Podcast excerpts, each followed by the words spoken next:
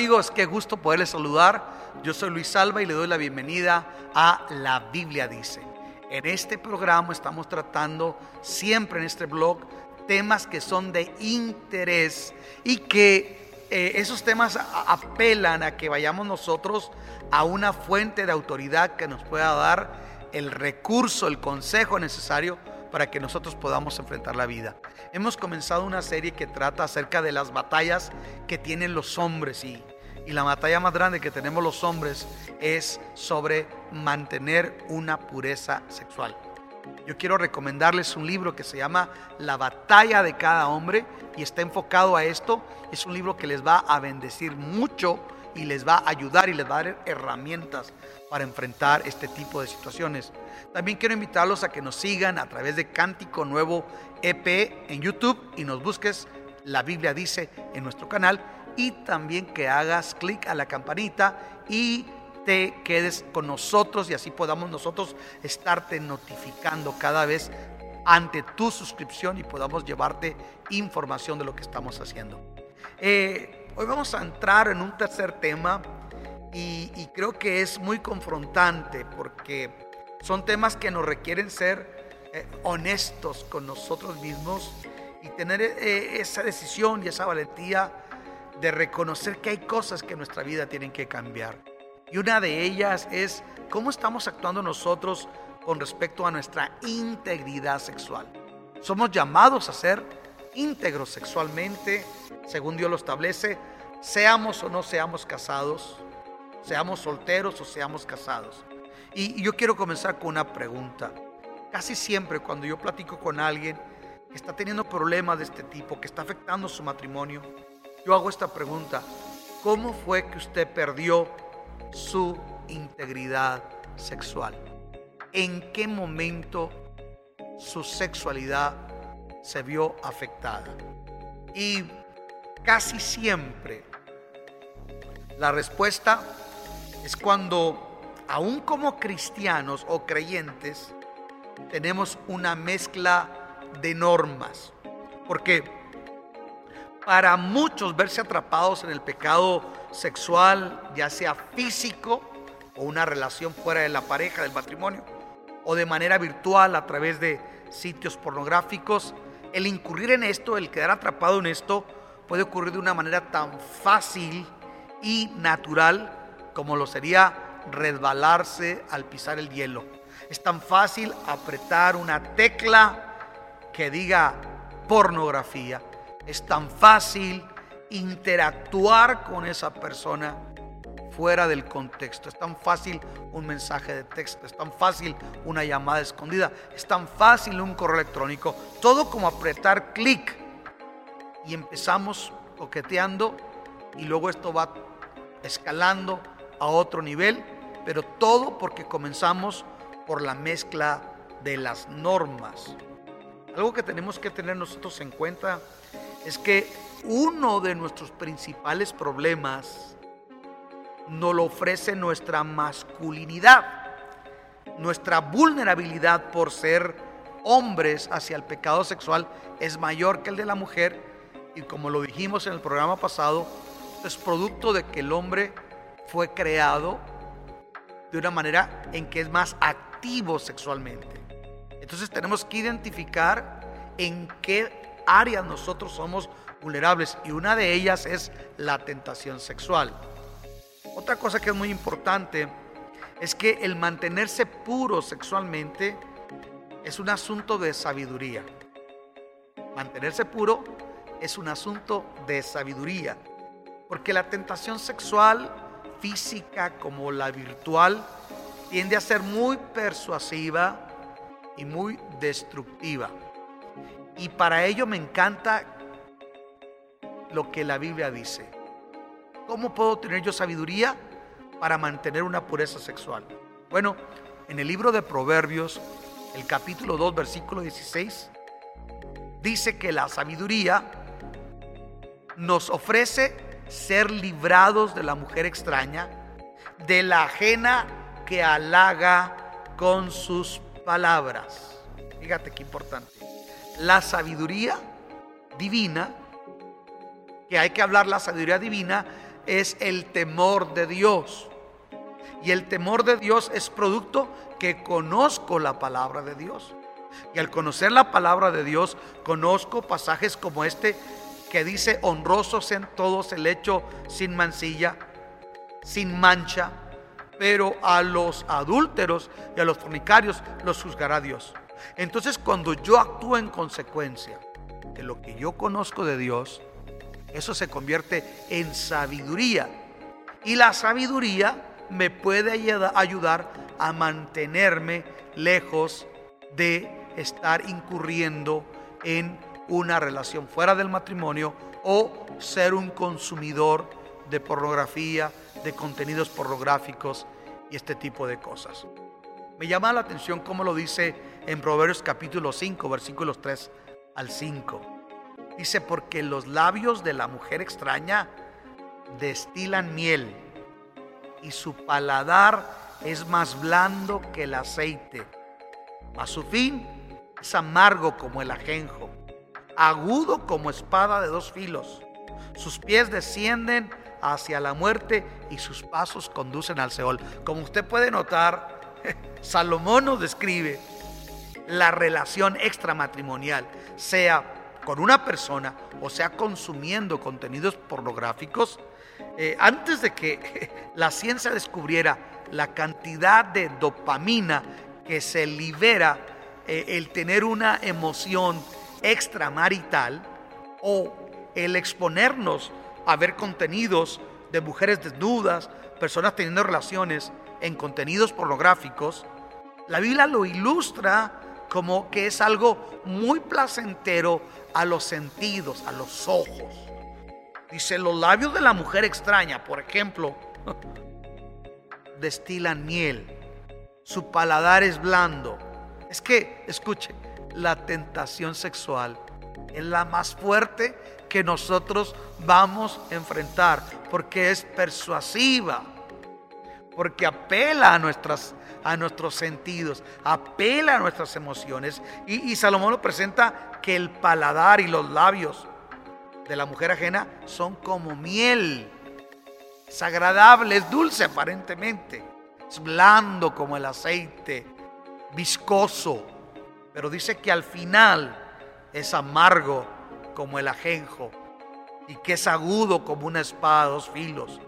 Y que ese tipo de conducta conduce al Seol, a la condenación, a la ruina y a la destrucción. Ah, qué importante es lo que la palabra del Señor nos dice. Pero yo encuentro que a veces muchos hombres tienen una esperanza falsa con respecto a resolver la impureza sexual. Algunos piensan que van a ser libres el día que se casen y por lo tanto hoy son promiscuos o consumen pornografía. Pero déjeme le digo una cosa, la esperanza que tiene un hombre al casarse cuando viene de vivir una vida promiscua o una vida con adicción a la pornografía, lo único que va a hacer es que va a acrecentar y va a sobredimensionar ese problema. El matrimonio per, se no libra de la adicción sexual. Ese es un tabú que muchos hombres han ignorado. Y hay gente que piensa que por el hecho de casarse y ahora tener bastante relación sexual con su cónyuge, eso le va a librar de todo el contenido pervertido que ya ha metido en su pensamiento, en su corazón y que le ha causado una adicción. El hombre tiene que entender que las necesidades sexuales tienen que ser suplidas dentro del marco del matrimonio. Y para ello tenemos que entender que la adicción sexual, todo lo que está revelando, entre otras cosas, es una falta de contentamiento y es una profunda insatisfacción. El matrimonio no es un paraíso sexual por sí mismo, como lo decía ahorita. Muchos hombres piensan, cuando viven una vida de perversión, que por el hecho de casarse, eh, tarde que temprano, van a ser libres de todo eso, pero es todo lo contrario. Esto se va a incrementar y tarde que temprano puede ser sorprendido con que ese mal no lo quita el matrimonio por sí mismo. Ese es el error de muchos jóvenes que hoy se encuentran en una vida conyugal, una vida de matrimonio, pero siguen atrapados. Escuchen, hombres con mujeres, eh, hombres que tienen esposas bellísimas, pero que han sido adictos al consumo de pornografía, siguen enfrentando, escuche, problemas para ser fieles dentro del matrimonio. Porque hay una insatisfacción por un estilo y patrón de vida y un diseño de pensamiento que se asentó y se convirtió en un mal hábito. Y esto se ha convertido en una adicción. Pero alguien dijo que solo lo que estamos dispuestos a confrontar es lo único que nosotros podemos superar. No hay otra manera. Lo que usted y yo estamos dispuestos a identificar y a confrontar es lo único que vamos a poder superar. Y Pablo nos dice en segunda de Corintios, capítulo 13, versículo 5, dice, examinaos a vosotros mismos para ver si realmente estáis en la fe. Escuche, examínate. Usted puede examinarse, hacer un examen de conciencia para ver si usted tiene un problema de adicción a la pornografía y este tipo de cosas. La Biblia nos invita también Hebreos capítulo 12, versículo 1, a que nos despojemos de todo el peso y de todo el pecado que nos asedia. Y esto implica un pasado de adicción, contenidos pornográficos, revistas escondidas, sitios escondidos en tu teléfono inteligente, en el buscador de tu computadora, que te pueden comprometer y mantenerte atado. Si se puede superar, pero todo comienza por la disposición de confrontarlo, reconociendo que esto está causando un problema en tu vida. Ahora, hay otro aspecto que es muy importante. La intimidad sexual tiene dos ópticas en el matrimonio. Quiero hacer una aclaración antes de proseguir con esto. Yo no soy un sexoterapeuta, ni soy un especialista en sexualidad. Yo soy un pastor que busca el consejo de la palabra de Dios, que atiende hombres en su iglesia, matrimonios que están enfrentando crisis y que leo y me documento con recursos cristianos que nos pueden ayudar a enfrentar este tipo de problema. Y a veces tomo libros, a veces mm, tomo encuestas de, de Barna Research o, busco y leo algunos materiales que nos pueden ayudar a enfrentar este tipo de situación. Quiero hacer un paréntesis, si tú eres eh, eh, una persona que está enfrentando esto, busca ayuda con tu pastor.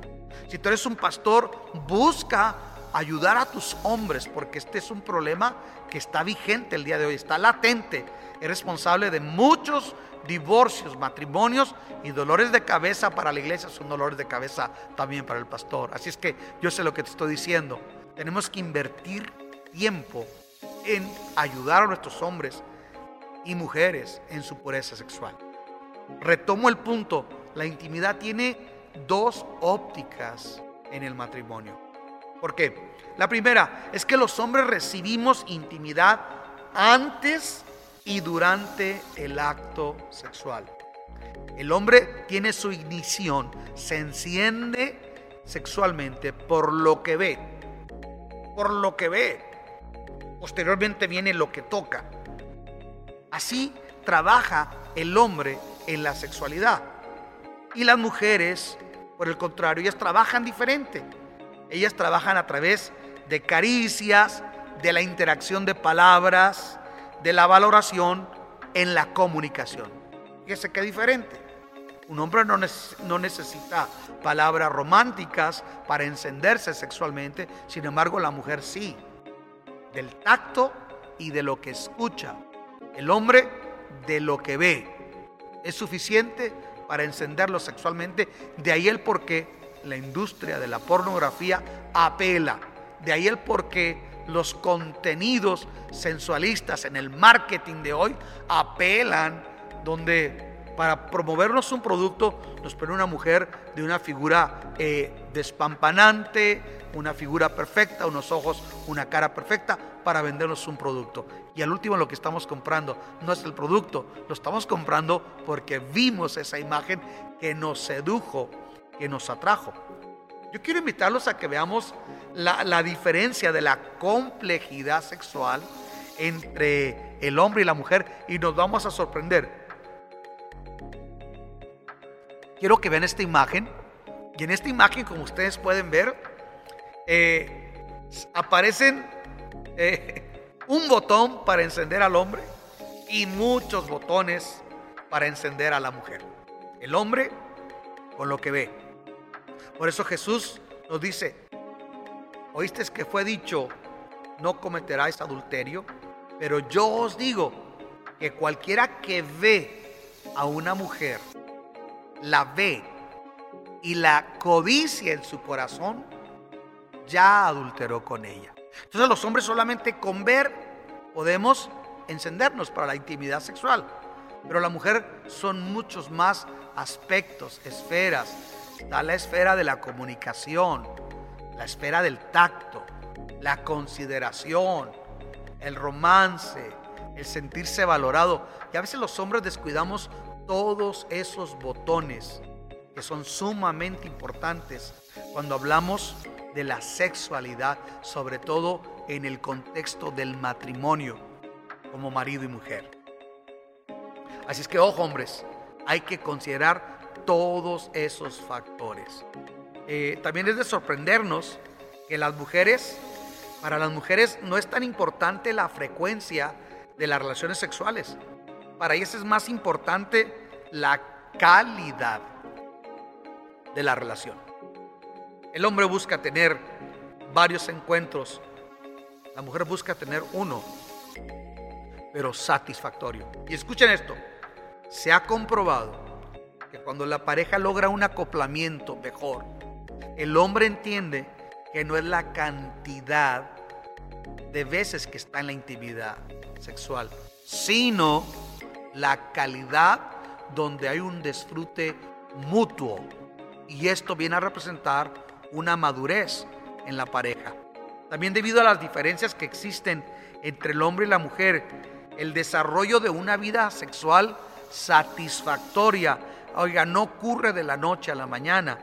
Este es un proceso de conocerse, de aprendizaje, de adaptación como pareja. Escuche, nos vamos conociendo, nos vamos adaptando nos vamos reconociendo. Y este es un proceso que requiere hacer un lado mi egocentrismo, pensar solamente en mi necesidad y pensar como pareja, como marido y mujer. Otro aspecto que yo considero que es sumamente importante es que existen excepciones para la infidelidad según algunos. Escuche esto. Algunos piensan que existen excepciones para la infidelidad. Y vamos a ver esos criterios cuando un hombre piensa que eh, eh, él puede ser infiel porque tiene algo que le da la base para hacerlo. Quiero que consideremos esos aspectos equívocos. Tal vez algunos se preguntarán ah, si la indisposición de su esposa, ya sea por enfermedad o un trauma que le causa frigidez, o cansancio o falta de interés de esta son motivos suficientes para hacerle infiel, ya sea mirando pornografía o teniendo una experiencia extramarital.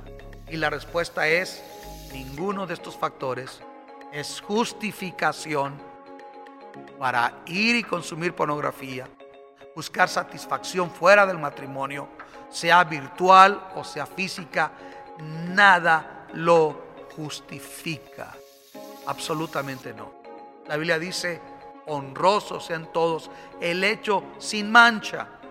Y esa mancha no solamente ocurre por ir y buscar placer fuera de, de la pareja, del matrimonio, sino también comienza por no considerar, por no entender, por no respetar. Cuando usted entiende que su esposa no es tan activa sexualmente, se resuelve la vida. Cuando usted entiende cómo ellas ven la sexualidad, a diferencia de nosotros, empezamos a entender cómo tener armonía dentro de la intimidad sexual en el matrimonio. otro factor que me encanta, y esta imagen eh, me encanta porque aparece esa imagen de aquella caricatura, de aquella pareja que se convierte en ancianos y se aman hasta el último. Me encanta esa, esa, esa caricatura. ¿Sabe que usted y yo somos llamados a amar a nuestra esposa hasta la dimensión máxima de amor? ¿Cómo es eso? ¿Cómo es amar a nuestra esposa hasta la dimensión máxima de amor? ¿Acaso estará hablando usted de lo que hablan los contenidos 3, 4, 5X? No, no estoy hablando de eso. Cuando estoy hablando de amar a la máxima dimensión, estoy hablando de amarla con el amor ágape. No solamente con el amor erótico, que es el amor sexual, o el amor filial de familia, o el amor estorge de, de romance, sino el amor ágape. Y me llama la atención que la manera de amar con el amor ágape es algo que nosotros necesitamos, porque mira, el amor eros va a ir menguando. El amor filial es limitado. El amor de romance no siempre está, pero el amor ágape, ese permanece para siempre. Cuando aparecen las arrugas, cuando hay la indisposición, cuando la enfermedad golpea a la vida de tu cónyuge, cuando tú empiezas a ver y amarla en su esencia, en su alma, y no solamente, porque no nos casamos con un cuerpo, no nos casamos solamente con una linda cara, una linda sonrisa. Nos casamos con una persona que tiene un alma y que esa alma se expresa a través de un cuerpo que se va a desgastar. Escucha, y qué importante es aprender a amar el alma de nuestra persona, su esencia total, y así valorar su vida física, su vida emocional y todo lo que abarca ese ser como un individuo que es nuestra esposa. Amarla de manera a la máxima dimensión. Me llama la atención cómo lo dice el apóstol San Pablo en Efesios 5:25. Dice, maridos, amad a vuestras mujeres, así como Cristo amó a la iglesia y se entregó a sí mismo por ella. Escuche, cuando dice, maridos, amad, ahí aparece el amor estorgueno. Pero después dice, amad a vuestras mujeres, pero ámenla con el amor agapao. Es como Cristo amó a la iglesia y se entregó a sí mismo por ella. Y yo siempre cuando hablo con hombres, yo les hago este planteamiento. ¿Usted está amando a su esposa de esa manera? Porque si la ama solamente de amor eros, del amor filial o el amor romántico, ese amor es insuficiente. Pero yo le hago una pregunta, ¿usted como cristiano es 100% fiel a Cristo? ¿Usted como cristiano es desinteresado con Dios? ¿O a veces su oración refleja intereses meramente banales y egocéntricos? ¿Hacemos siempre la voluntad de Dios? ¿Lo honramos? No, la realidad es que no siempre somos así. Sin embargo, Jesús sabiendo que nosotros íbamos a ser faltos, dice, siendo nosotros infieles, Él permanece fiel y fue tanto su fidelidad y su amor por nosotros que consciente de nuestras faltas, Él aún así se entregó por nosotros en aquella cruz. Por último, quiero concluir con esta reflexión. La realidad es que Dios espera de nosotros que sin importar las circunstancias, nos mantengamos puros ante Él y ante nuestras esposas. Que no haya sentimiento de culpa ni el desgaste de vivir una doble vida. Tu pureza no debe depender del deseo o de la salud de tu cónyuge. Tu pureza sexual depende de una determinación firme que tú tienes y de una relación sólida con Dios y con su bendita palabra. En el Salmo 119 hay un cuestionamiento entre muchos y dice, ¿con qué limpiará el hombre o el joven su camino? Y dice, con guardar tu palabra. La Biblia es poderosa cuando se trata de transformar el pensamiento y la conducta y establecer hábitos nuevos de bendición para la vida. Y por último, Dios te hace responsable. Y si no decides ejercer control en lo privado, no puedes esperar que se manifieste la pureza sexual en público. Escucha, carácter es lo que hacemos y decidimos en privado donde nadie nos ve. Ese es el termómetro que indica la pureza en materia sexual en nuestro corazón. ¿Qué vemos? ¿Qué decidimos? ¿Qué pensamientos decidimos fantasear donde nadie nos ve? Yo quiero dejarte esta información y yo sé que a través de estas preguntas que ustedes nos están enviando, estamos aprendiendo, estamos retroalimentando y yo quiero invitarte a que el día de hoy comiences una relación personal con Jesucristo, con su palabra y que lo que la Biblia dice empiece a transformar todo lo que está dentro de ti y te haga una persona libre, diferente, para la gloria de Dios. Yo soy Luis Alba y nos vemos en la próxima edición de este blog que está siendo de bendición para muchos de ustedes. Te invito a que te suscribas y que hagas clic en la campanilla y que compartas a otros este blog. Bendiciones. Hasta la próxima.